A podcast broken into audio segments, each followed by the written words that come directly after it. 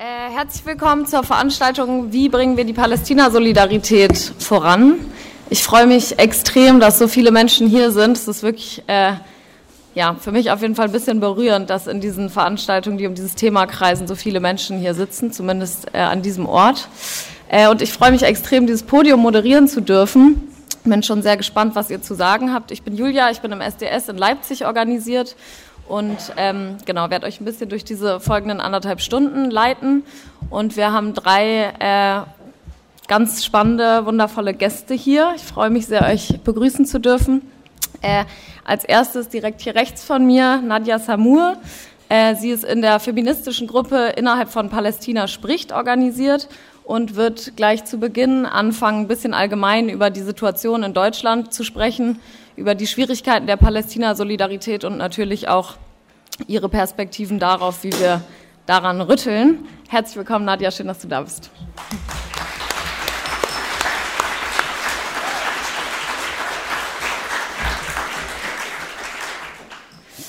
Dann äh, haben wir Ahmed Abed hier sitzen, dort am Rand. Äh, auch dir herzlich willkommen. Äh, er ist Bezirksverordneter in Neukölln und ähm, Rechtsanwalt ansonsten. Auch dir herzlich willkommen. Schön, dass du da bist.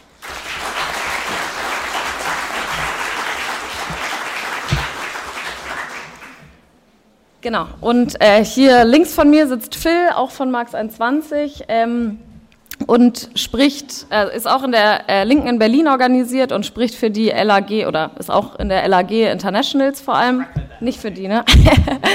äh, aber dort in der LAG Internationals äh, organisiert oder vor allem aktiv und ähm, wird ja versuchen, vielleicht über die Tendenzen in den letzten Jahren zu sprechen, was sich vielleicht auch verändert hat in der deutschen Gesellschaft und inwieweit es vielleicht ein paar kleine Hoffnungsschimmer gibt, dass sich äh, was verändert in dieser Frage. Ähm, genau, Ahmed, das habe ich vergessen zu sagen, legt den Fokus ein bisschen mehr auf die Linke und wie äh, die Situation zu unserem Thema hier heute in der Partei so aussieht. Wir starten mit jeweils knappen Inputs, leider nur immer in diesen Formaten äh, von ungefähr zehn Minuten. Ich gebe euch nach acht Minuten mal ein Zeichen, dass ihr wisst, dass es langsam dem Ende zugeht. Dann äh, murmeln wir, sammeln Fragen und dann äh, werden die bestimmt alle noch beantwortet. Und Nadja, du hast das Wort.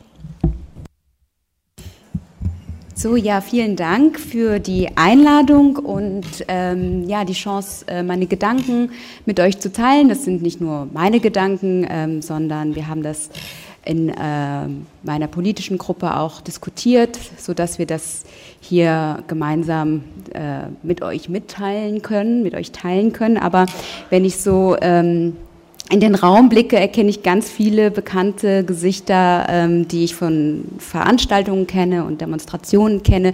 Das heißt, ich spreche jetzt eigentlich zu sehr gut informierten Menschen und möchte daher eigentlich ähm, nicht allzu sehr den äh, Raum nehmen und die Zeit nehmen und ähm, sondern eher hören, wie wir zusammen in die Diskussion kommen können und in den Austausch kommen können.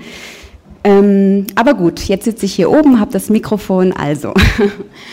ähm, ja, ich wurde gebeten, ähm, zunächst ein paar Worte dazu zu verlieren, was für eine Ausgangslage wir eigentlich hier in Deutschland haben, um ähm, Solidarität für Palästina zu organisieren.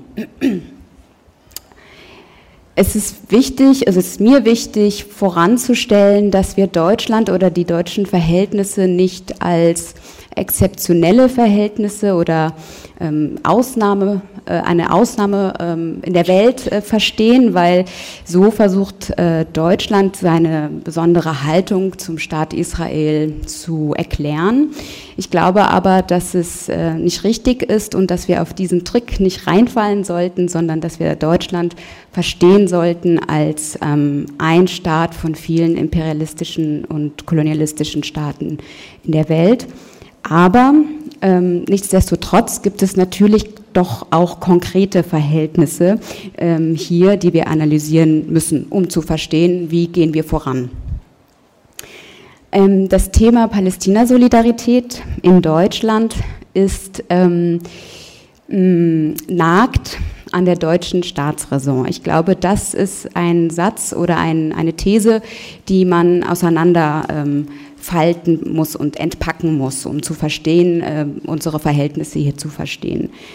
Für Deutschland ähm, ist Israel ein ganz wichtiger, eine wichtige Idee ein, und auch ein wichtiger konkreter Ort, weil Deutschland an Israel, an diesem Ort sein, so wie es zum Beispiel der Genosse Leandros Fischer mal beschrieben hat, seinen Ersatznationalismus leben kann. Also für Israel, für Deutschland ist Israel ein Ort, an dem all das, was in Deutschland ähm, nur unter vorgehaltener Hand möglich ist, ähm, ausleben kann. Ja, also ähm, ein besonderer Stolz, eine besondere Kriegslust ähm, ähm, und eben ein, eine Art von Geschichtsrevisionismus, also anhand der deutschen äh, Wiedergutmachungs- und Aufarbeitungsidee ähm, ist es eben möglich, dass Deutschland wieder ähm, ein gleichberechtigter und friedlicher Teil der westlichen Staatengemeinschaft sein kann.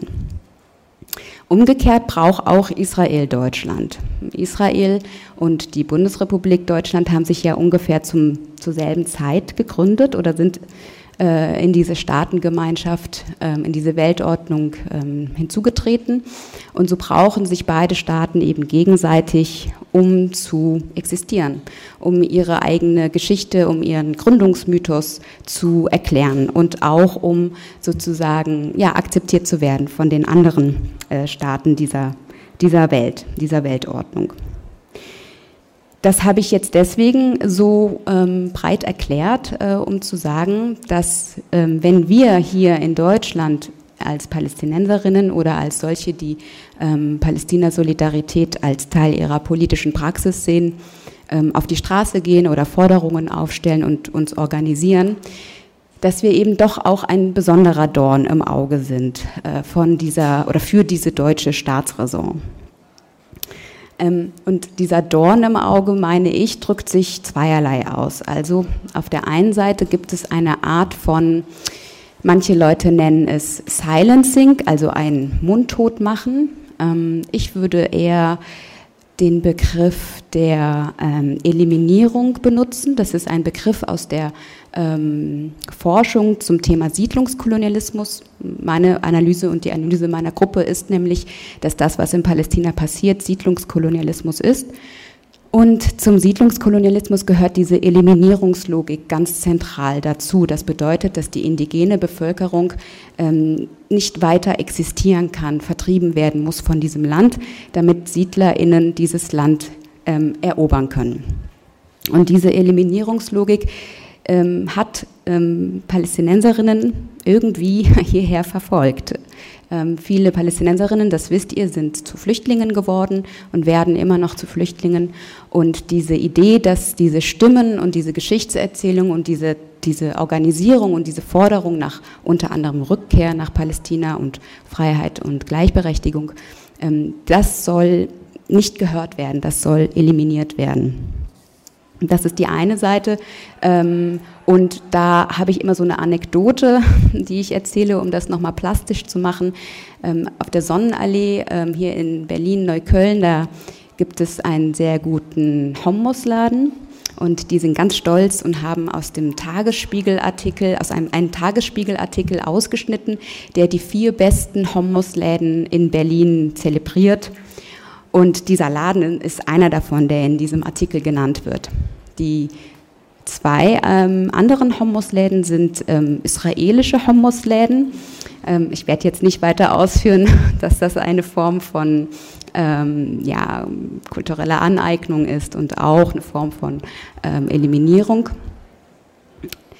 Der dritte Laden, der da zelebriert wird als bester Hummusladen, ist ein libanesischer Hummusladen. Und der vierte, eben dieser Hummusladen, in dem dieser Artikel aushängt, dass ich weiß, dass das palästinensische Geschäftsleute oder Köche und Köchinnen sind, aber der wird genannt äh, levantinischer Laden. Also das heißt, man mh, mm, tut alles, um dieses P-Wort zu vermeiden, um das nicht äh, kenntlich zu machen, dass das ein palästinensischer Laden ist und dass Hummus unter anderem auch aus Palästina kommt. Die Kehrseite von dieser Eliminierungsproblematik ähm, oder von dieser, ähm, von diesem sozusagen von diesem Nagen an der deutschen Staatsräson ist eine Art von ähm, Überpräsentation oder es gibt diesen Begriff auf Englisch Hypervisibility, Hypervisibility, ich sage mal Hypersichtbarkeit, also eine Art Überpräsentation von palästinensischen Menschen als die Unzivilisierten. Und in Deutschland ist man unzivilisiert, wenn man einer gewissen Agenda nicht entspricht, unter anderem eben die Idee von der, dem deutschen ähm, hegemonialen Verständnis von Antisemitismus entspricht. Zwei Minuten noch, okay. Ich mache es kurz. Ähm, ich, kann das später nochmal ausführen, was das bedeutet, dass ähm, man sozusagen, wenn man Palästina-Solidarität in Deutschland ähm, ausübt oder wenn man das vertritt, dass man eben schnell mit diesem Vorwurf auch konfrontiert wird. Ich, ihr kennt sicherlich diese Stichwörter eingewanderter Antisemitismus, muslimischer oder islamischer Antisemitismus. Das ist eine Form der Repression und mit dieser und, und, und dieser Abgrenzung, die es ja bedarf zwischen den äh, zivilisierten Deutschen und den unzivilisierten anderen, also in dieser in diesem Beispiel sind es die PalästinenserInnen, diese Repression, die schlägt sich auch nieder, ja, diese ähm, sorry, diese Abgrenzung schlägt sich in Repression nieder. Ähm, Stichwort letztes Jahr gab es eine Änderung des Staatsangehörigkeitsgesetzes. Das war kurz nach oder im Zuge der ähm, Demonstrationen letzten Mai ähm, rund um die Angriffe auf den Gazastreifen und auf Sheikh Jarrah in Jerusalem. Und da wurde ganz schnell, ganz so schnell gibt es keine, also habe ich noch keine Gesetzesänderung erlebt.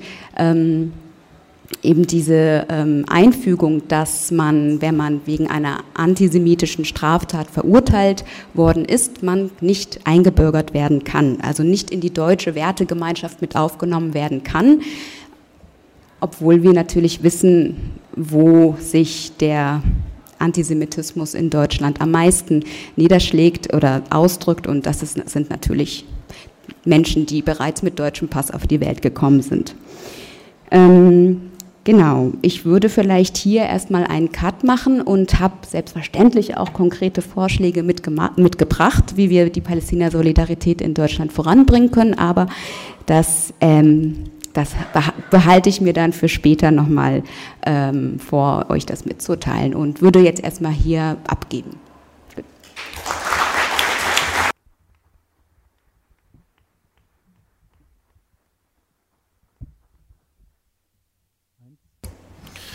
Ja, Assalamu alaikum. Also ich freue mich ganz, ganz besonders, dass ich hier sprechen darf, denn ähm, das Thema bewegt uns alle und hat uns auch in den letzten Wochen sehr bewegt. Ähm, die Situation wird ja auch nicht einfacher.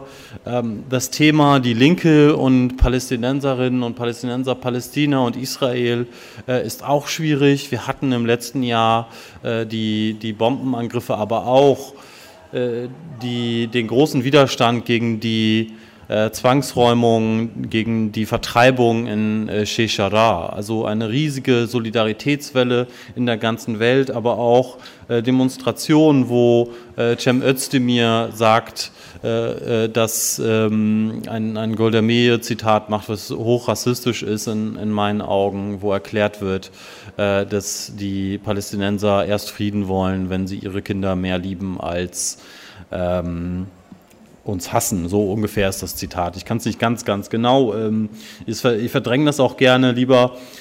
Denn ähm, die Situation ist wirklich schlimm. Also bei allen Parteien ist es schlimm, aber auch bei der Linken, denn auch dort sind Vertreterinnen der Linken äh, zu der Demonstration, wo das stattfand, äh, mitten in diesem Krieg letzten Jahr gegangen. Ähm, es gab natürlich auch viele Demonstrationen für Palästinenserinnen, für, gegen den Krieg und gegen die Besatzung was äh, eigentlich zeigt, wie viele Menschen eigentlich dahinter stehen können. Und auch wir aus Neukölln haben uns daran beteiligt und äh, auch viele Genossen in anderen Städten. Das Wichtigste, was ich jedenfalls glaube zurzeit, ist zu sagen, dass dort die israelische Apartheid existiert. Das kann man nicht oft genug sagen. Die israelische Apartheid ist eines der stärksten, rassistischsten Unterdrückungsmechanismen, die man sich überhaupt vorstellen kann. Und festgestellt. Also es ist nicht einfach nur äh, eine Behauptung von irgendwelchen Personen, sondern wir haben jetzt mindestens sieben Berichte von verschiedenen Personen und die Palästinenserinnen sagen das eh schon seit äh, zwei Jahrzehnten mindestens, dass eben die israelische Apartheid existiert. Und wem das bewusst wird, der muss sagen, wir als Linke müssen uns gegen Rassismus stellen und Rassismus in Form von staatlicher Unterdrückung kann nicht mehr irgendeine Unterstützung finden und muss bekämpft werden. Die israelische Apartheid kann man nicht genug nennen, denn wir haben es erlebt. Amnesty hat versucht, äh, hat, das, hat das klargestellt, ja, eine völlig bürgerliche Organisation, harmlose bürgerliche Organisation, und die Presse und die Politiker sind draufgegangen, als ob irgendwie äh, die Welt untergeht. Das ist also kein Weg. Und diesen, ähm, den Weg, den die Linke einschlagen sollte und bisher nicht eingeschlagen hat, ist zu sagen, ganz klar, dass es sich um eine israelische Apartheid handelt und die größte systematische rassistische Unterdrückung der Neuzeit. Zur Situation ähm, der Linken Gut, also ihr seid auch selber informiert. Es ist nicht leicht, es ist schwierig. Es werden immer Kompromissformeln äh, gemacht. Ähm, oft wird gesagt, okay, das ist vielleicht auch zu schwierig. Ähm, das sind alles so äh, Umgehungstaktiken, äh, damit man sich nicht streitet. Aber dieser Streit ist notwendig, denn wir müssen hier wirklich von der Frage ausgehen, wollen wir eine antirassistische Partei sein oder ein Witz? Und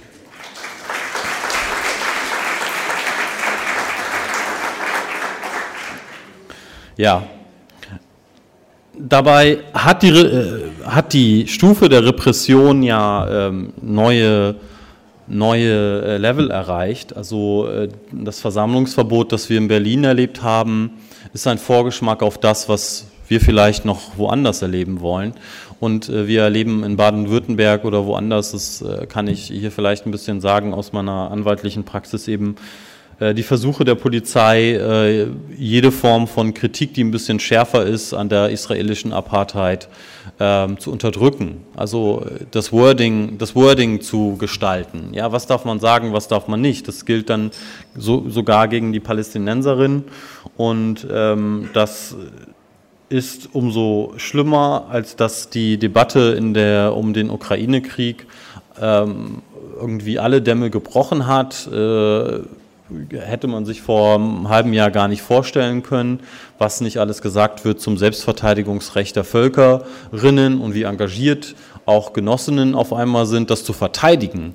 Aber das Selbstverteidigungsrecht der über 50 Jahre unterdrückten Palästinenserinnen und noch länger unterdrückten Palästinenserinnen darf in dieser Form nicht ausgesprochen werden. Eine verrückte Welt, in der wir leben, aber wir wissen auch warum. Es gibt äh, außenpolitische Interessen und äh, da dürfen Palästinenserinnen in der Form hier in Deutschland äh, nicht so sein und die solidarischen Menschen nicht. Ich ähm, möchte darauf verweisen, dass Linksjugend Solid eine ganz schreckliche Position, eine militaristische Position, eine rassistische Position gegenüber Palästinensern hat. Das ist äh, etwas, was die Partei überhaupt nicht dulden sollte und wo es eine klare Abgrenzung zu geben sollte. Aber es wird geduldet, das ist der traurige Teil. Aber ich will auch zur Verteidigung sagen, die Linke ersetzt nicht die Bewegung. Und was ich damit sagen möchte, ist, dass natürlich lauter Ansprüche an die Linke gestellt werden können und das auch gut ist und dass man auch so auch tun sollte und in alle Gremien hinein auch das Thema der israelischen Apartheid bringen muss und sollte. Aber trotzdem die, die Bewegung, die Gruppen, die sich darum originär kümmern, sei es von der bürgerlichen Amnesty-Gruppe bis zu äh, der äh, SDS oder der Solid-Gruppe, ähm, dass sie eben auch Hausaufgaben zu tun hat, eben das Thema zu, zu pushen, zu äh, voranzubringen. Und das bedeutet eben auch, die äh, ultrakonservativen rechten Antisemitismusbeauftragten bloßstellen, weil es sind ja Personen, die richtig angestellt werden, um gegen, um für die Apartheid zu sprechen. Das ist ja vorher haben das Politiker so ein bisschen gemacht und jetzt machen das äh, hauptamtlich diese Antisemitismusbeauftragten mit staatlichen Geldern. Das muss man einfach auch kritisieren. Und ja, ähm, als Aufgabe in der Linken sage ich, äh, für jeden ist es eigentlich die Aufgabe, wer sich dafür engagieren möchte. Ich meine, die äh, Kurdinnen und Kurden haben auch ähm, viel Repression zurzeit zu erfahren. Und ähm, das ist also auch eine der Gruppen, die am meisten in Deutschland angegriffen werden. Aber für jeden, der hier ist, würde ich sagen, äh, helft dabei, vor den also die Angriffe, die auf Palästinenserinnen geschehen, sei es in der kleinen Stadt oder in der Partei, sie eben zu schützen davor und die Debatte dann voranzubringen. Ja, also, also diese negativen äh, Einwürfe dann dazu zu nutzen, über die israelische Apartheid zu sprechen und ihnen die sieben Berichte vorzulegen. So, das wäre es von mir. Danke.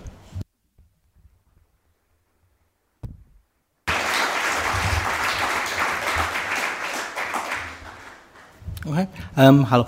Ja, ich, ich soll die positive Rede halten, aber bevor das werde ich gerne das Problem benennen. Ich wohne jetzt in Deutschland 27 Jahre. Ich habe immer noch die Diskussion, wo jemand mir sagt, sagt, ja, du darfst das sagen, ich nicht. Das letzte Mal, als ich diese Diskussion hatte, war letzte Woche. Es war mit einer Genossin aus meiner äh, linken Basorganisation in Wedding, sehr gute Genossin. Die war in Hebron. Äh, die weiß, dass es in äh, Palästina, Israel-Palästina, es Straßen gibt, wo nur Israelis äh, fahren dürfen und es Straßen gibt, die nur für Palästinenser sind. Die nennt das Rassentrennung. Die nennt das nicht Apartheid die sagt, als Deutscher darf ich das nicht Apartheid, äh, nicht Apartheid nennen. Wir können die, wir können die Argumente sehen. Ich finde, das ist wichtig, weil ich glaube, oft, wenn wir über die Probleme für Palästina-Arbeit in Deutschland reden, wird zu viel Zeit verbracht, über Antideutsche zu reden. Antideutsche sind meines Erachtens meistens irrelevant. Die sind außer ein paar akademischen Viertel, haben die kaum Einfluss. Das Problem ist, wegen des Schweigens der vernünftigen Deutschen heißt das, die einzige äh, Stimmen, die man hört, sind die wenigen Stimmen der Antideutsche. Es gibt in Israel eine Organisation, die heißt Breaking the Silence. Das ist meistens Ex-Soldatinnen, Ex-Soldatinnen, die sagen, die akzeptieren nicht mehr, was die israelische Staat in ihrem Namen macht und teilweise, was die in ihrer Vergangenheit gemacht haben. Ich bin hier mit der Plädoyer wir brauchen eine Organisation in Deutschland, das Schweigen durchbrechen. Die Deutschen müssen aufhören, nichts zu sagen. Weil, ja, äh, weil, Es ist nicht der, es ist nicht der, nicht der Fall, dass die Deutschen mehrheitlich Israel unterstützen. Ich habe, äh, die neueste, jüngste Studie, die ich finden konnte, war äh, erst 2014 von der Bill Stiftung, der auch damals über wachsende Kritik an Israel auf der deutschen Seite, der gesagt hat, eine Mehrheit von deutscher Unterstützung eher die Palästinenser als, als äh, der israelische Staat. Ich, will, ich werde vermuten, in den letzten Jahren mit dem Mord, mit der Bombardierung und so weiter, die äh, Unterstützung für Palästinenser, passive Unterstützung für, für Palästinenser unter Deutschen noch höher geworden. Das Problem ist, passive Unterstützung keine Bewegung, äh, keine Bewegung auf, aufbaut. Und das ist das Dilemma, das wir haben. Das ist nicht, dass die Deutschen mehrheitlich Apartheid unterstützen. Das ist, dass die Mehrheit nicht, über, nicht den Begriff Apartheid verwenden, verwenden wollen und, und, das, äh, und, und, und das verwirrt. Nichtsdestotrotz, es ist total Zufall. Früher äh, hat Christoph äh, ein Zitat von äh, Brechts Leben des Galiläus äh, verwendet. Ich habe auch in meinen Notizen ein Zitat von, Gal von äh, Brechts Galileo. Sie bewegt sich doch. Und das ist, dass trotz aller Probleme, trotz aller Verbote, trotz alles, das wir wissen, wo der deutsche Staat versucht, ähm, Palästina-Solidarität zu kriminalisieren, zu, zu unterdrücken, wir erfahren derzeit in Deutschland etwas Interessantes. Ich war einer der Organisatoren der Demos in 2014 gegen Gaza-Bombardierung. Ein paar andere waren, waren, hier, waren auch dabei. Wir haben riesig harte Arbeit gemacht. Wir haben endlose Treffen mit Palästinensern, mit Israelis, mit Deutschen und sowas. Ähm, wir hatten eine super, so, das war von der israelischen Linke, die haben eine super Demonstration durch Kreuzberg organisiert mit dem Parole Deutsche Linke wach auf, mit der äh, Forderung, dass die deutsche Linke endlich eine Position zur Bombardierung der Palästinenser nimmt. Wir waren wirklich stolz, dass mit, nach all dieser harten Arbeit wir 1500 Leute auf die Straße gebracht haben. Das war die größte Demo für Palästina, wie wir alle in Deutschland erfahren haben, besonders eine, das von linken Kräften organisiert wird. Das ist keine islamistische Demo. Letztes Jahr waren 15.000 auf der Straße für Palästina, für Palästina am, am, am, Nachbartag. Äh, das war zehnmal so groß. Der Unterschied ist, 2014 war die Demo in Berlin ein Prozent der Größe der Demo in London. Letztes Jahr 10% der Größe der Demonstration, sondern das war immer dasselbe, immer dieselbe von seinen 150.000 Demonstrationen. Es ist natürlich, man kann nicht so stolz sein, dass wir nur ein Zehntel, von, Zehntel so viel von uns wie, ähm, äh, wie, wie Briten auf die Straße gehen. Aber es ist etwas, das in die richtige Richtung. Und der Rest meiner Rede, ich will drei Gründe geben, weil, warum ich glaube, die Situation sich ändert, äh, sich ändert und weil das, das doch Grund von einer gewissen Optimismus ist.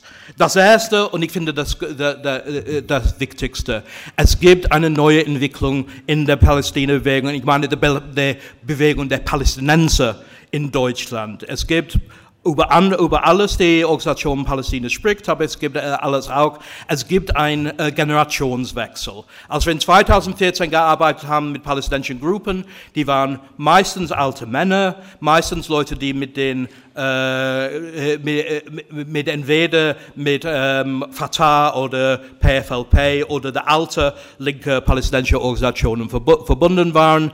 Dies, diesmal war das, Leute wie Palästina spricht, junge Palästinenser, die keinen Bock mehr hatten mit Kooperation mit den Besatzungsmächten, entweder in, in Westbank oder in, in, ähm, oder, oder in Gaza. Und die waren Leute, die bereit waren, die sich Teil der antikapitalistische antikapitalistische Bewegung bereit, äh, Teil äh, gefühlt haben, äh, Teil davon gefühlt haben. Und die waren Leute, die tatsächlich versucht haben, gemeinsam mit, äh, mit anderen auf die Straße zu gehen. Da, da, dadurch haben wir 15.000 äh, mobilisiert. Zweiter Grund davor war, es war total interessant, durch diese Demo letztes Jahr zu gehen ähm, und zu hören, auf welche Sprache man hört. So, natürlich gibt es viele, die Arabisch gesprochen haben, relativ viel Hebräisch auch, aber Englisch, Spanisch, Russisch, die fehlende Sprache war Deutsch eigentlich. Aber ähm, was passiert ist äh, in den letzten Jahren ist, es ist nicht, dass die Nicht-Deutsche plötzlich für Palästina, wir waren immer für, für, für Palästina, immer in unseren Ausreise, Exilkreisen, ja, fragen wir einander, was ist das dann mit den Deutschen? Warum, warum demonstrieren wir? Aber wir sind integrierter geworden. Vor zehn Jahren war jeder zehnte Berliner äh, hatte äh, Ausländer. Jetzt jeder vierte Berliner hat keinen deutschen Pass. Wir, wir, wir, wir bleiben länger, teilweise weil die Krise dauert. Die Leute, die von Spanien oder Griechenland nach Berlin gekommen sind, sind geblieben, weil die immer noch keine Arbeit zu Hause haben. Aber das bedeutet, dass so der, wir sind ein relevanter Teil der Bewegung und insbesondere der Palästina-Bewegung. Du, du siehst so in aller der Arbeit, dass ich mit Ausländern mache, dass die Palästina-Bewegung wirklich wichtig vor fast in fast jedem Land, also, also, also Deutschland, und das hat eine Wirkung hier auch. Und das dritte Element, ich würde sagen, Morgen haben wir zweiter Jahrestag äh, von Black Lives Matter Demo in Berlin. Das waren 15.000 Leute auf der Straße. Das war die erste nach Covid-Demo, das ist relevante Demo, de, de, Demo nach, nach, Covid. Ich bin von Wedding gegangen. Wedding ist das, ist das große, was wir sagen, Migrantenbezirk äh, nennen. Und in der U-Bahn von Wedding waren junge, schwarze Frauen, die ich nie bei einer Demo gesehen habe. Normalerweise, du gehst zu einer Demo, du kennst die Hälfte der Leute dort. Aber bei der Black Lives Demo, de, de, Black Lives Demo, Lives Demo in Berlin vor zwei Jahren, das war junge, das war schwarze, das war lebendige. Und das war kein Zufall, dass bei der Palästina-Demo ein Jahr später waren viel mehr schwarze Geschichte, nicht weiße Gesichter, als ich je äh, gesehen habe. Und dort meine ich nichts Arabisch. Dort meine ich nicht die Palästinenser, die immer dort waren, sondern äh, Leute, die äh, Opfer von Rassismus sind und automatische Identifizierung, die sehen die Unterdrückung, dass die Palästinenser sowohl in Israel als auch in Deutschland äh, äh, so, äh, ähm, kriegen und die haben eine Identifikation. Ja, zwei Dank. Okay, ich habe zwei Minuten über die Deutschen zu reden. das, ist, das, das, das war gut. Und ähm, ich habe es schon gesagt bei der, bei der Demo, das war kaum äh, deutsche Stimmen. Und ich kenne Leute, die argumentieren, äh, ein Argument, mit dem ich sympathisiere, aber nicht sagen, ja, wenn die Deutschen nicht bereit sind, Rassismus und Kolonialismus anzuerkennen, wir brauchen die nicht in unserer Bewegung. So, ja, das, das, das, die, die, ja, wenn, die, wenn, die, wenn, wenn die Deutschen nicht sehen, was in Palästina läuft, warum müssen wir Mühe machen, um, um die zu kriegen? Das Problem ist, wir leben in einer rassistischen Gesellschaft. Das Problem ist, die, die Polizisten ähm, sind ganz bereit, äh, die Stimmen von Palästinensern zu ignorieren, die Stimmen von Leuten ohne deutschen Pass, Pass zu, zu, ignorieren. Wir haben das äh, am Nachbartag dieses Jahr erfahren, als äh, viele Palästinenser, ähm, so, äh, pa Palästinenser kontrolliert wurden, als die Bullen alle so äh, gekesselt haben. Ich läuft überall hin äh, mit meiner, ich hasse, ich hasse den, Begriff weiße Privilegien, aber diesmal war das tatsächlich dort. Ich, ich habe die Bullen angeschrien, angeschrien, wie stolz ihre Opa auf die sein werden und so weiter. Und ich hatte keine Problem, kein Problem. Und die Tatsache ist, dass eine Bewegung mit weißen Deutschen, die am Samstag demonstrieren können, die am, und dann am Montag in die Arbeit, in die Uni, in die, Schule, in, die, in die Schule, zu ihren Vereinen gehen können und erzählen können, hey, das war nicht nur eine Gruppe von arabischen Antisemiten, das war, ich war dort, die, die Bullen haben uns, haben uns misshandelt. Das bedeutet, dass die Chancen eine relevante Bewegung in Deutschland und eine mehrheitlich, eine große Bewegung in Deutschland auf, aufzubauen, ist äh, umso mehr. Und das ist auch ein Appell an Leute in, Leute in diesem Raum. Wir, äh, ich habe inzwischen einen deutschen Pass, aber so, ja, ja, ja, ich bin, ich, ich bin jetzt Teil des Problems geworden. Aber ja, äh, so, wir, wir können, können an, an, euch appellieren, aber wir brauchen, äh, müssen was in äh, deutsche Mehrheitsgesellschaft aufbauen. Und etwas zum Letzten, und das ist es. Wir sehen das, der Anfang von, von was. Und wir haben das in den letzten paar, paar, paar Monaten in äh, Berlin ähm, eine Gruppe von Leuten aus äh, unserer Gruppe, Link Internationals, Leute aus der Linke Neukölln, Leute aus Solid eigentlich und der SDS, so linke Jugendgruppen, gemeinsam mit Palästina spricht, gemeinsam mit allen alle anderen palästinensischen Organisationen. Wir sind zusammengekommen. Wir haben schon eine Veranstaltung organisiert. Nächsten Monat haben wir Vernetzungstreffen und wir planen was Großes für Herbst. Das ist für mich ich bin seit ich hier bin, ich bin Teil der Palästina-Bewegung, aber diese ähm, aktive Zusammenarbeit zwischen deutscher und palästinensischer Linken, die gemeinsam äh, verstehen, dass ähm, allein, wenn sie das nicht schaffen, für die Rechte, für, für die Rechte der Palästinenser äh, zu kämpfen, aber gemeinsam haben wir Potenzial Derzeit ist es nur Potenzial. Potenzial ist, ist nicht Realität. Aber ich glaube, je, jetzt mehr als je haben wir die Möglichkeit, etwas aufzubauen, das tatsächlich äh, äh, Palästina-Solidarität eine Mehrheitsbewegung in Deutschland machen, machen kann, das es nie bisher war. Alright, vielen Dank euch dreien für die ähm, sehr pointierten und vor allem auch zeitlich sehr knackigen Beiträge. Äh, das ist natürlich cool, weil wir deshalb vielleicht noch ein bisschen mehr diskutieren können und ihr dann auf vieles nochmal reagieren könnt. Perfekt, vielen Dank dir. Dann würde ich jetzt mal äh, eine erste Runde an euch für erste Statements geben. Äh, und dann habe ich noch so sechs, sieben weitere Leute auf der Liste. Also genau, ich glaube, viel mehr kommen wahrscheinlich auch nicht mehr dran in der Zeit und du kannst beginnen.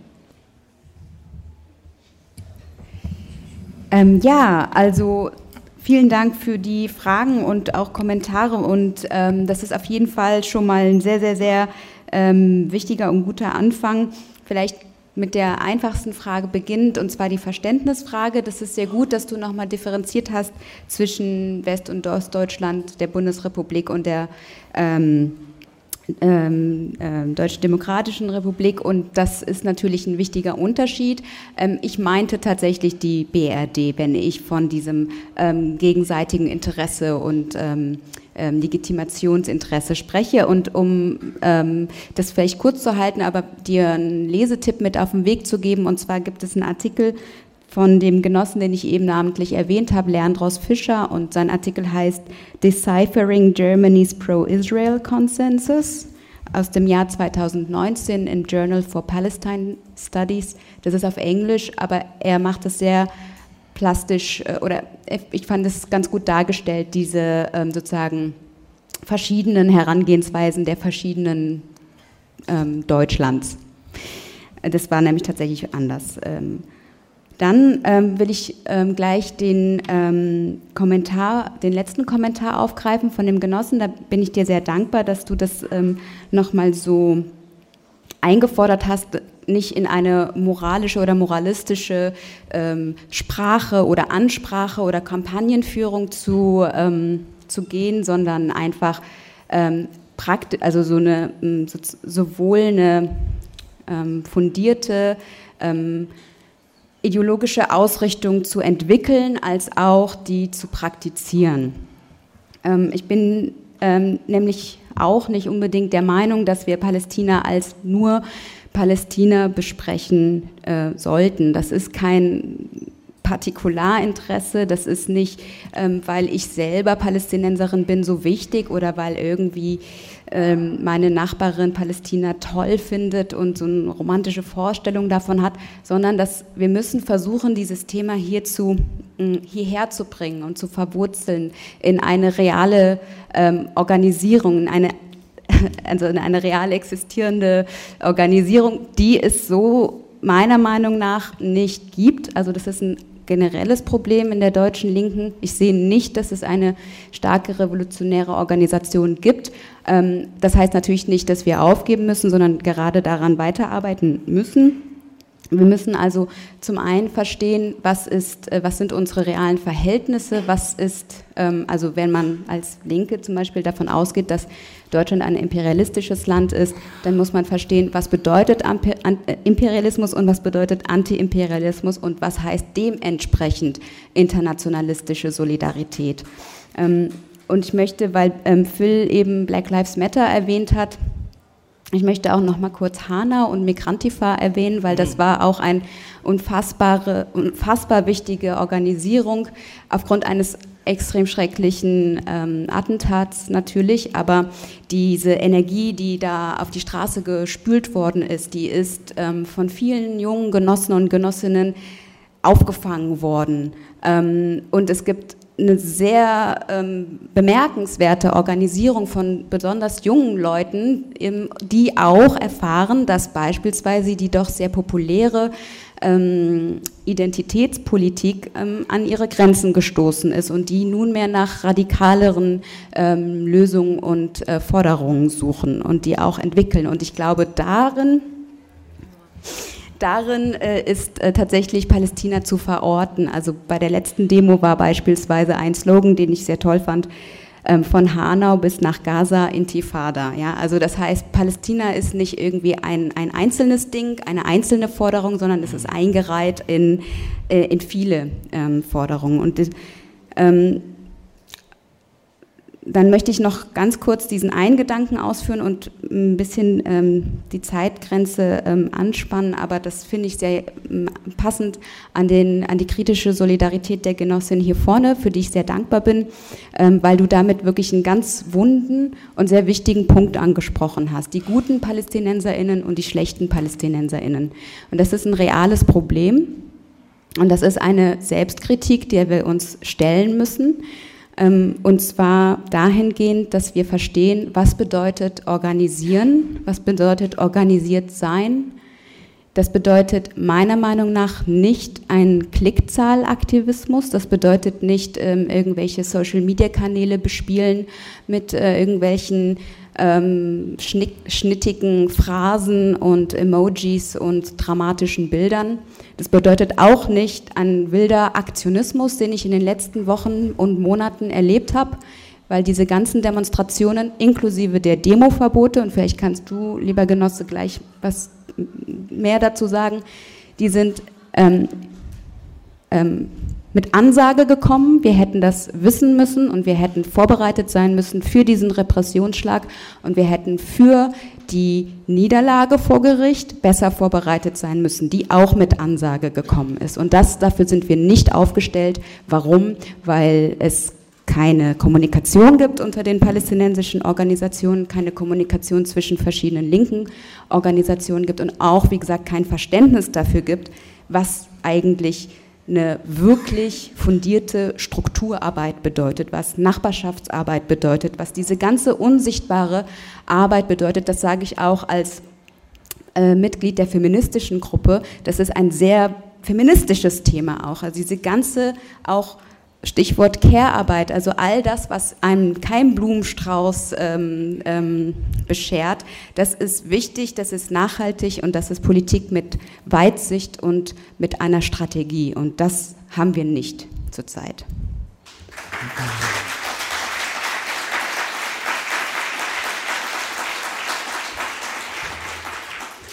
Ich sage es so ganz kurz einmal zwischendurch. Ich gebe euch jetzt jedem drei Minuten, einfach damit ihr, hattest du jetzt auch ungefähr.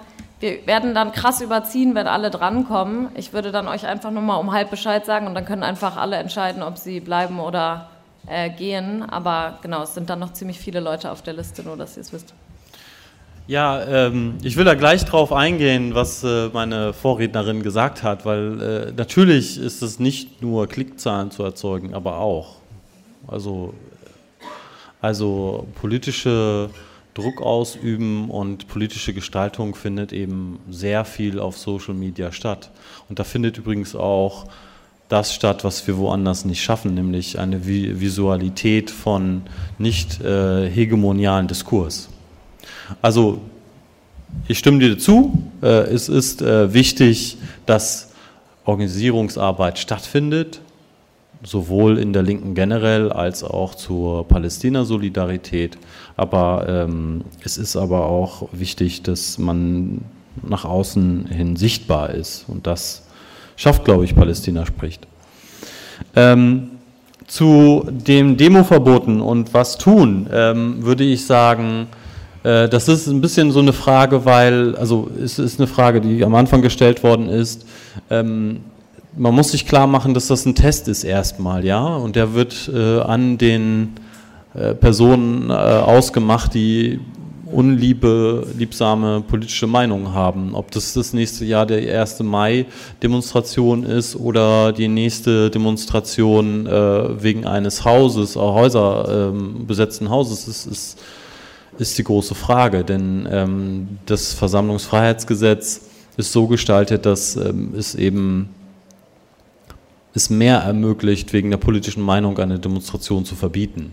Ja, äh, das will ich jetzt nicht im Detail erklären, aber wenn halt äh, gegen eine Gruppe in besonders schlimmer Weise Stimmung gemacht wird, dann ähm, gibt es da eine Klausel, die das zumindest möglich macht. Und ich bin dafür, dass man das eben in der Partei thematisiert und auch kritisiert. Das hat auch das ja, hätte man jetzt nicht gedacht, äh, die Abgeordnetenhausfraktion der Linken in Berlin. Ja, vielleicht auch eine positive Entwicklung, die man nicht äh, gedacht hätte. Aber ist so, dass sie es kritisiert haben und da muss man ein bisschen weiter bohren und äh, darf das nicht nochmal passieren lassen. Also das darf einfach nicht passieren und da muss man politischen Druck auch ähm, im Zusammenschluss mit anderen Organisationen machen, die das dann kritisieren können, bis hin ins ähm, Linksliberale. Und man muss den politischen Konkurrenten, Gegner auch klar machen, dass sie eher äh, AfD-Politik betreibt. Denn die, die am härtesten Rassismus gegen Palästinenserinnen fordern, ist die AfD.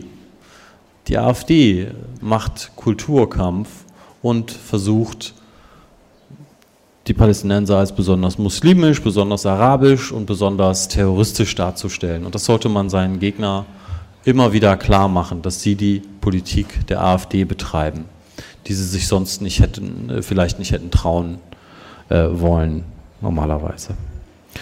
Äh, meinen Vorrednern danke ich auch für die kritischen äh, Anmerkungen, vor allen Dingen auch das, was eigentlich passiert, wenn man Freiheit in einer gewissen Weise erreicht oder Apartheid überwindet.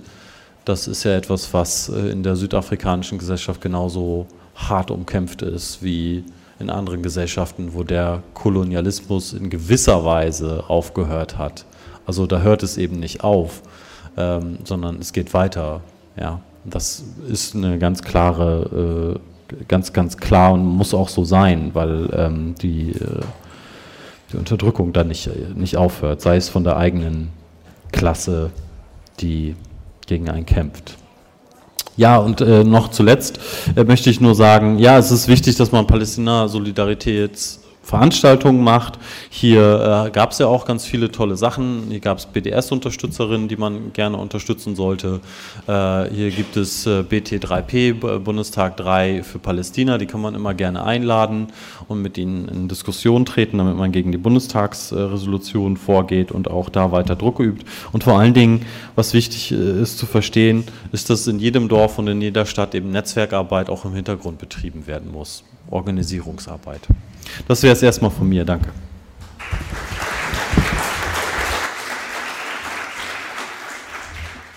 So, äh, ich glaube, es gibt ein paar Sachen, wo eventuell ich mich nicht richtig ausgedrückt habe, mindestens eine äh, Erklärung, was ich meinte. So, das erste, ich wollte nicht mit der Breaking the Silence äh, als besonders bedeutende Organisation, weil ich wollte nur ein Punkt sagen, ja, äh, es ist interessant, ich finde, wenn ähm, israelische Liberalen äh, denken mehr über Schweigen als deutsche, also als deutsche, deutsche Linke. Das war der Punkt, das war nicht über, über, die, über die Organisation. Es gibt immer eine Gefahr mit israelischen liberalen Organisationen, dass die ähm, angenommen werden als Alibi-Juden, wo wir ähm, über ihre Traurigkeiten so weinen können äh, und die Palästinenser ignorieren. ignorieren. Ich finde trotzdem, ähm, die machen vernünftige Arbeit, sowohl äh, Breaking the Silence oder Bethlehem, aber die führen Widerstand gegen äh, Apartheid und die werden das nicht. Das ist äh, ein, Paläst ein palästinensischer Kampf in der ersten Linie. Ähm, zu der Antideutsche, ja, nee, es ist nicht, dass äh, Einzel-Antideutsche äh, nicht Fehler gemacht haben. Zwei Sachen. Erst, ähm, die Leute, die ähm, Raumverbote organisieren, die Leute, die ähm, organisieren, dass Leute keine Arbeit kriegen, die Leute, die äh, andere Verbote machen, sind hauptsächlich ähm, nicht Antideutsche, sondern, sondern, sondern Liberalen, Liberale, äh, oft ähm, islamophobische Liberalen, die, äh, die das Narrativ akzeptiert haben, dass äh, Palästinenser minderwertig sind. Zum Beispiel der Demoverbot äh, am Nachbartag diese, dieses Jahr. Eine der Begründungen war, ah ja, es werden Muslimen und Leute vom, äh, äh vom Mittelost zusammen, Nahost zusammenkommen. Das ist äh, offensichtlich rassistisch. Das war nicht ein Verbot von Antideutsche, das, das, das, die sind Wörter von, von, von der deutschen Polizei.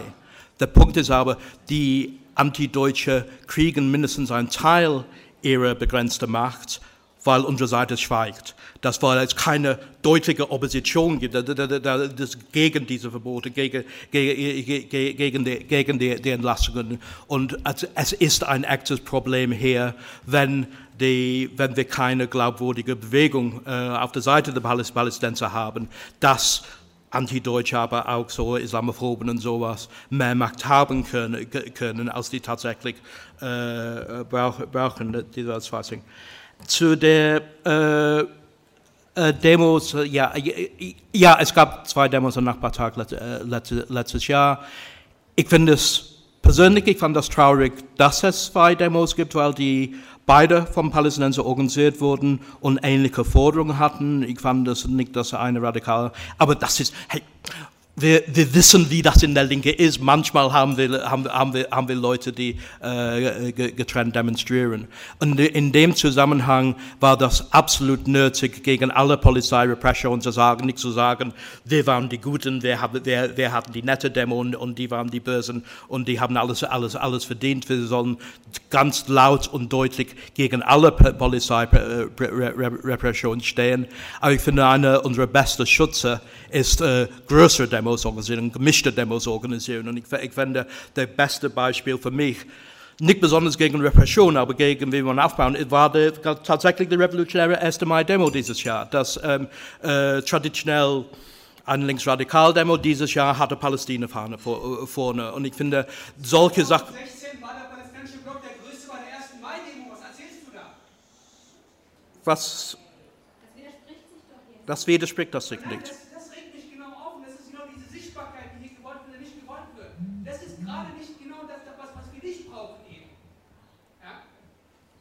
Das wird zum Ende reden. Bei der Revolutionären 1. Mai Gruppen wie Migrantifa haben das organisiert, dass die Palästinenser-Fahne vorne stand, dass eine große palästinensische Beteiligung bei dieser Demo gibt an, an von, andre, von, anderen, dass wir zusammen vor Palästina gegangen sind. Ich fand das ein Durchbruch neben früher solche, solche Demos, dass Palästina tatsächlich ein Thema war, an das Palästinenser in großer Menge dabei waren. Wir können darüber streiten, ob, ob, ob, ob, du das gut findest, aber ich finde das gut und ich finde, ich, ich, ich fand das einen deutlichen Fortschritt in, in Bewegungsaufbau. Okay, danke. Vielleicht machen wir in umgekehrter Reihenfolge als sonst die letzten Worte. Äh, das heißt, du könntest starten. Ich würde jetzt auch sagen, ihr kriegt jeder noch mal zwei Minuten, damit nicht zu viele Leute abhauen. Oder wollt ihr lieber ein bisschen länger? Ich, ihr könnt es auch ein bisschen je nach Ich kann auch, wer, seid ihr noch einen Moment ruhig? Könnt ihr noch mal kurz nicken oder steht ihr gleich alle auf? Perfekt. Dann macht in Ruhe eure äh, einfach drei Minuten Statements. Nach drei Minuten sage ich euch Bescheid. Und dann entscheidet ihr selbst. Äh, zuerst, ich finde das ein bisschen schade, dass wir ein bisschen einander vorbei ges gesprochen haben. Dass das mit PFLP-Leute habe ich seit Jahrzehnten zusammengearbeitet. Wie gesagt, wir haben eine Demo ähm, in 2014 mit aufgebaut, wo die PFLP-Leute eine große Rolle gespielt haben. Ich weiß über die Leute, die im Gefängnis sitzen, die, die, die, die Leute, die ihr Leben opfern aus, aus der PFL, PFLP. Wir hatten hier Referenten aus, aus, aus, aus, aus Samidun. Was ich will auf keinen Fall ähm, sagen, so die, die Wert der Arbeit der PFLB, unsere, äh, äh, äh, unsere Werten. Ich will aber einen Punkt machen. Es gab einen Unterschied zwischen den Demos in 2014 und 2021. Meiner Meinung nach war der größte Unterschied die fleißige Arbeit von Palästina spricht. Eigentlich Palästina spricht ist ein, in Berlin at least ein einschließlich palästinensische Organisation. Der Idee, dass die Linke entweder als Partei oder als deutsche Linke zusammengegangen in der Lage ist, ein Demo mit 15.000 Leuten für Palästina zu organisieren ist. ein, ein, einfach, dort, dort, dort, dort, sind, dort sind wir nicht. Und ich finde, dass die Entwicklung eine junge, ähm, eine, eine junge palästinensische geführte Organisation in Deutschland hat einen wichtigen Beitrag geleistet. Wir können darüber streiten, über wie wichtig, über wie wichtig das ist. Aber das ist auf keinen Fall ähm, ein Vorschlag, dass die deutsche, äh, dass die deutsche Linke die Palästina-Bewegung übernimmt, teilweise, weil das wird nicht in der nächsten Zeit stattfinden. Das, das, das, das Problem ist eine auf niedrigster Ebene Interesse an die, Palästin an die, an die, an die Palästinenser und, und Evaluation.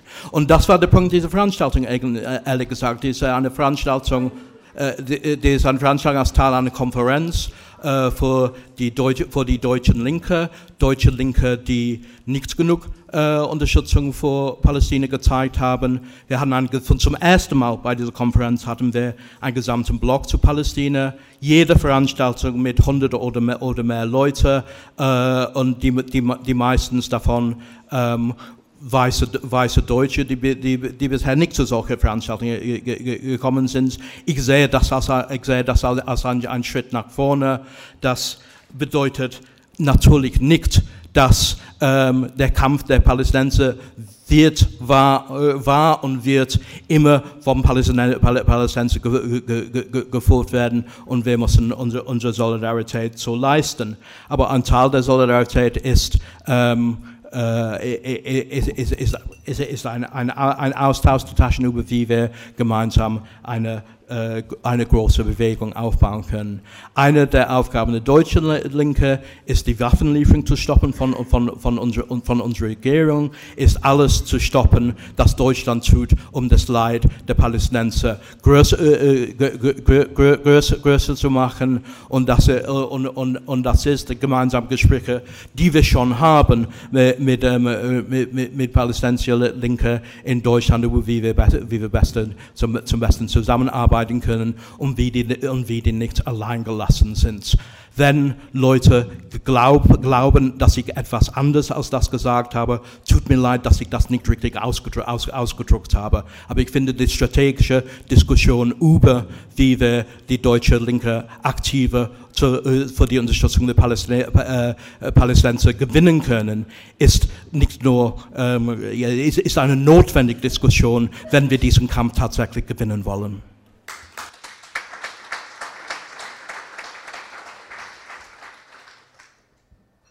So, ich bin die goldene Mitte. Äh, Freue ich mich drüber. Und ich finde, als aller, allererstes muss ich sagen, ähm, also es spiegelt sich ja hier eigentlich das wieder, was wir in der Gesamtlinken ähm, einfach auch erleben. Also die Partei löst sich oder mit den Funktionären löst sich sozusagen von ähm, ja, den, den sie, die sie repräsentieren wollen, äh, ab oder äh, Politiker insgesamt sind vor allen Dingen ein Eliteprojekt, wurde hier auch nochmal gesagt. Also das ist ja alles nicht unwahr. Ähm, und dann wird gesagt, okay, wir müssen uns alle organisieren oder wir müssen die organisieren, um die wir eigentlich kämpfen wollen. Ja, auch das ist wahr, aber man kann nicht der einen oder der anderen Seite die Schuld geben, dass sie das nicht tut, weil jede Seite tut es nicht wirklich. Also, ja. Ähm, und wenn Phil sagt, äh, äh, die Antideals sind nicht wichtig, damit drückt er ja eigentlich viel mehr aus, dass man keine Angst vor ihnen haben solle. Leider muss man ein bisschen, muss man ein bisschen Angst haben, sonst ist man ein bisschen doof, ne? weil sie haben ja auch ein bisschen mehr Macht. Aber ähm, und sie können Existenzen zerstören und das ist brutal und unmenschlich äh, ja, wie wir an Nemi El Hassan erlebt haben, die ähm, weit gekommen ist, aber dann doch nicht weit genug und einfach ähm, fertig gemacht worden ist. Und das passiert ja jede Woche aufs Neue. Das, das ist, wenn ich an Pauls Worte anschließen möchte, dann auch das Krasse daran. Also wir haben richtige Beobachtungshelfer, so Hilfspolizei, die, die äh, jede Aktivität irgendwie zehnmal filmt und abfilmt und weiß ich nicht wie bewertet. Das ist ja ein völlig äh, irrer äh, Zustand und genau dagegen müssen wir vorgehen. Wir müssen diese Leute einfach nicht mehr akzeptieren und sie auch nicht als, als ähm, Maßstab nehmen. Und das gilt dann auch für die Leute unserer Partei äh, und das gilt dann auch für äh, alle, alle anderen am besten. Aber ähm, das führt mich dann auch zu der Frage, die hier gestellt worden ist, was gibt es überhaupt für eine Chance hier? Ne? Eine Chance? Ja, die Chancen. Chancen bei einer äh, Partei, die aus sehr, sehr vielen unterschiedlichen Gründen und aus Strömungen besteht, ähm, kann ich dir nicht sagen. Ist offen. Also muss ich dir auch so sagen, weil wir ja gerade auch irgendwie so ein bisschen um unsere Existenz kämpfen. Ja. Äh, und zweitens würde ich auch sagen, ähm, hängt es auch davon ab, ob äh, Leute Interesse haben, in der Partei für Palästina zu arbeiten zurzeit sieht es nicht gut aus dafür. Also wenn man das jetzt auf die Fläche sieht. In Berlin sieht es besser aus, in anderen, äh, in NRW vielleicht auch besser, aber ähm, in anderen Bundesländern müsste da noch mehr getan werden und da würde ich mich freuen, wenn auch hier mehr äh, Arbeit reingesteckt äh, wird.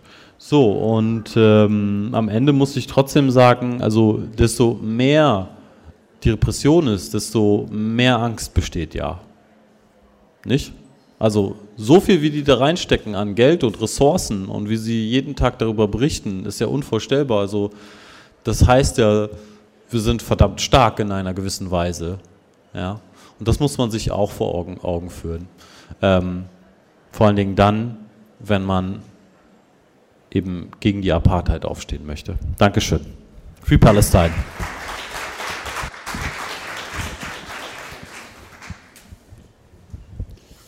Gut. Ähm, das ist jetzt sehr viel, was gesagt worden ist. Plus, ich muss äh, noch meinen Abschlussgedanken ähm, mit integrieren. Also, ich fange mal so an.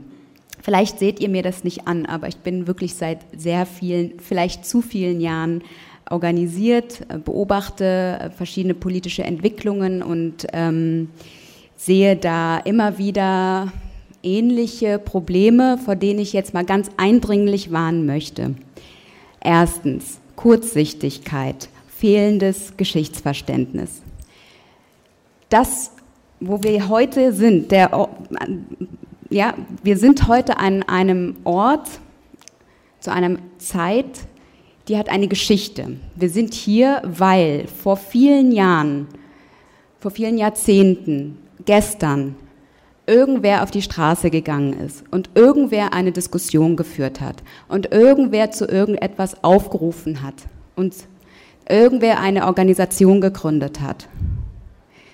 Das heißt, dass die Demonstrationen dieses Jahr oder letztes Jahr niemals hätten stattfinden können, ohne dass all die Jahre und Jahrzehnte davor irgendwer dazu aufgerufen hat, irgendwas zu tun. Das, damit will ich sagen, ähm, es, ich habe eine, eine Sache gelernt von einem äh, Genossen von den Black Panthers, der vor zwei Jahren von der Migrantifa ähm, eingeladen worden ist nach Berlin. Und er hat gesagt, wir müssen daran denken, unser Gegner, unser Feind, der Staat beispielsweise, der hat ein Archiv. Wenn wir uns organisieren, egal zu, zu welcher Zeit, in welchem Jahrzehnt, der Gegner wird wissen, wie er diese Organisierung platt machen kann. Wir müssen auch ein Archiv aufbauen. Wir müssen Erinnerung aufbauen und bewahren, um um zu verstehen, wo wir gerade sind und warum wir hier gerade sind. Das klingt jetzt ein bisschen ähm, kompliziert, was ich äh, gesagt habe, aber ähm, dass, die, dass dieses Jahr Palästina ein ganz selbstverständlicher ähm, Teil von der ersten Mai-Demo sein konnte, das haben wir all den äh, Demonstrationen, all der Organisierung all der Jahre zuvor zu verdanken. Und auch ganz ausdrücklich haben wir das Migrantifa zu verdanken. Und Migrantifa wiederum hat es zu verdanken all den Organisationen wie For Palestine, wie ähm, Samidun, wie Palästina spricht. Ähm, äh, ja, also das ist ein, eine Sache, okay? Dann die zweite Sache, vor der ich warnen möchte, ist ein Argument aus einer Betroffenheit heraus abzuleiten. Ich habe jetzt hier so ein paar Sachen ähm, rausgehört, wie beispielsweise der Genosse, der sagte, ich bin Syrer und kann jetzt nicht als Palästinenser stimmen, äh, sprechen. D das stimmt nicht. Ja, wir sprechen nicht als ähm, irgendwer, der irgendwer wo, irgendwoher kommt, sondern wir sprechen als Personen, die eine Analyse und eine Kritik formulieren. Ähm, Gleiches gilt für den Genossen, der gesagt hat, äh, wir müssen den PalästinenserInnen zuhören. Es ist natürlich richtig, dass die PalästinenserInnen als erstes erfahren, was es bedeutet, unter zionistischem Siedlungskolonialismus zu leben. Aber es heißt nicht, dass ich von Genossinnen andernorts nicht dazulernen kann oder in einer Kritik, Selbstkritik nach vorne schreiten kann. Ich möchte wirklich ausdrücklich davor warnen, Betroffenheit zu ersetzen ähm, oder besser gesagt ähm, Analyse und Kritik mit Betroffenheit zu ersetzen.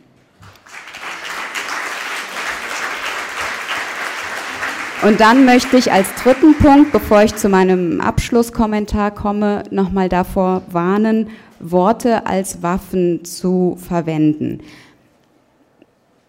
Wir haben heute viel über Apartheid gesprochen. es ist egal, ob ihr das Apartheid nennt oder ähm, ob ihr es anders nennt, ob es Rassentrennung ist oder ähm, die UN hat es auch mal ähm, anders erwähnt, jetzt äh, fällt mir der Begriff nicht ein. Apartheid ist ein Rechtsbegriff. Das ist erstmal das Wichtigste, was ihr dazu wissen müsst. Man kann diesen Rechtsbegriff verwenden, weil beispielsweise man sich organisieren möchte, um eine bürgerliche Öffentlichkeit anzusprechen. Das ist erstmal nicht schlimm. Das macht mich nicht weniger radikal. Ja, das heißt nur, dass ich sozusagen in Form einer Arbeitsteilung vorgehe und sage, äh, mit diesem Begriff, mit dem Amnesty Report von mir aus oder irgendeiner anderen bürgerlichen Menschenrechtsorganisation, Organisation möchte ich diese Bevölkerungsgruppe oder diese Klasse, vielleicht auch die herrschende Klasse, ansprechen. Man kann sich dann noch streiten, macht das Sinn, die herrschende Klasse anzusprechen? Ist das Zeitverschwendung? Oder ist das vielleicht doch nicht so schlecht im Sinne von Gramsci zu überlegen, okay, wie wirken wir in so eine Hegemonie herein? Ja, das lässt sich diskutieren, aber solidarisch diskutieren. Aber jedenfalls ist es ähm, nicht richtig ähm, zu sagen, nur weil man Apartheid und damit einen Rechtsbegriff benutzt, ist es äh, keine Basis, mit der ich äh, hier mit dir diskutieren kann. Und besser ist es doch Siedlungskolonialismus zu sagen. Also wenn ihr mich fragt, dann ist es ist meine Analysekategorie Siedlungskolonialismus und der Siedlungskolonialismus braucht die Apartheid als Verwaltung seiner siedlungskolonialistischen Politik. Aber das, wenn ich es anders sehe oder besser gesagt, wenn ich es anders formuliere, dann ist hier nicht die Diskussion beendet. Ich bitte euch, also das brauchen wir nicht, äh, diese, äh, diese diesen Widerspruch an nicht so besonders wichtiger Stelle. Und ich möchte noch eine Sache sagen, und zwar meine zweite Warnung, die ich ausgesprochen habe, ähm, die Betroffenheit als Argument. Ähm, ich halte nicht so viel davon, ähm, von Vulnerabilität äh, zu sprechen, weil ich jetzt nicht so viel davon halte, euch mitzuteilen, wo ich herkomme und äh, wer meine Eltern sind und was ich eventuell zu verlieren habe oder nicht. Ja, ich will aber nur noch mal ganz kurz äh, klarstellen, dass ich weiß, dass aus der Organisierung dieses Panels heraus versucht worden ist, Menschen mit aufs Panel zu bringen, die vielleicht unter der Kategorie vulnerabel fallen würden, die aber sich dankend, äh, die ja dankend abgelehnt haben aufgrund ihrer Vulnerabilität. Also das nur so zum Hintergrund. Ähm, und dann will ich euch nicht weiter ähm, nerven. Ähm, mein Abschlusskommentar wäre zu sagen, organisiert die ArbeiterInnen, organisiert nicht die Linke, konzentriert euch auf die äh, Kräfte, auf die Macht in dieser Gesellschaft, die die Macht zur Veränderung hat. Nur ist es eben so, dass wir als, äh, um diese Macht anzusprechen, um sie zu organisieren, die ArbeiterInnen in dieser Gesellschaft zu organisieren, braucht es eine Linke, die, wenn sie nicht einig ist untereinander, dann ist sie doch aber hoffentlich wenigstens ein Ort, an dem Raum äh, für Streit für Dialektik, für Widersprüche und für Solidarität eröffnet werden kann. Also schaut nicht auf die blöden Antideutschen, ähm, so konzentriert euch auf die Macht, die diese, ähm, die diese Missstände, ja, diese Verhältnisse ähm, umwerfen kann, umwälzen kann und ähm, das wäre jetzt sozusagen meine, meine Bitte an euch. Äh, vielleicht ähm, könnt ihr was damit anfangen.